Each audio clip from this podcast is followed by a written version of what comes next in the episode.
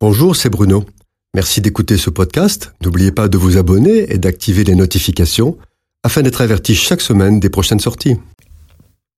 Le vocabulaire martial traverse toute la Bible et même le Nouveau Testament.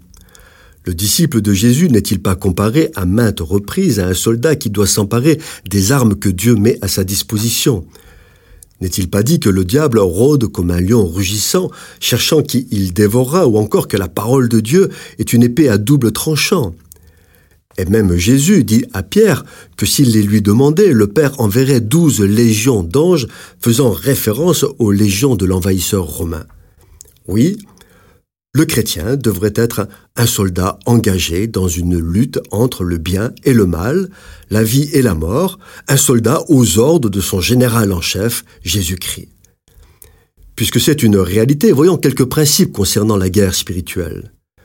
Tout d'abord, Paul dit à Timothée, Souffre avec moi comme un bon soldat de Jésus-Christ.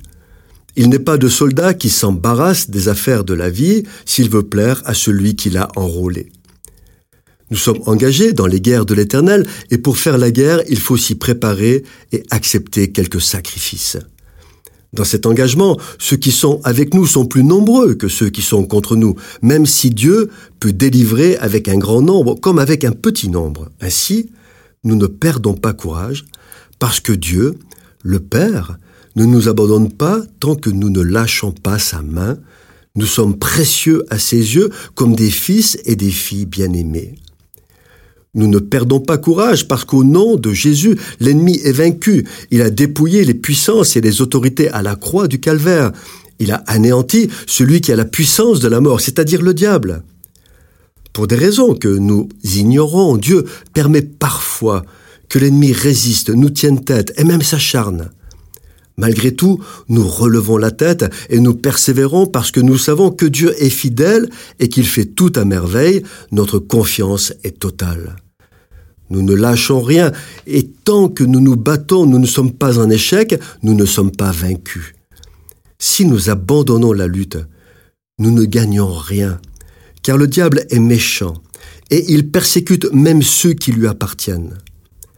Dans ce combat, les soldats de Christ ignorent deux choses qui n'appartiennent qu'à Dieu.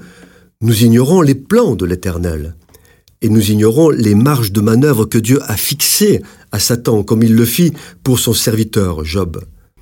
Mais nous savons qu'il n'a aucun pouvoir sur les enfants de Dieu. Alors, son arme préférée est d'impressionner, laisser croire qu'il est plus fort que ce qu'il est en vérité. Il mise sur la longueur du combat, l'usure des forces et la lassitude pour démoraliser le soldat de Christ et laisser l'impression que la situation empire et que tout va mal. C'est alors que de nouveau, il faut encore relever la tête, proclamer à haute voix que nous sommes vainqueurs au nom de Jésus et que Satan n'a aucun pouvoir autonome sur les enfants de Dieu. Alors, immanquablement, la délivrance survient parce que Dieu est fidèle. Cette chronique vous a été proposée par Bruno Oldani et Jacques Cudeville.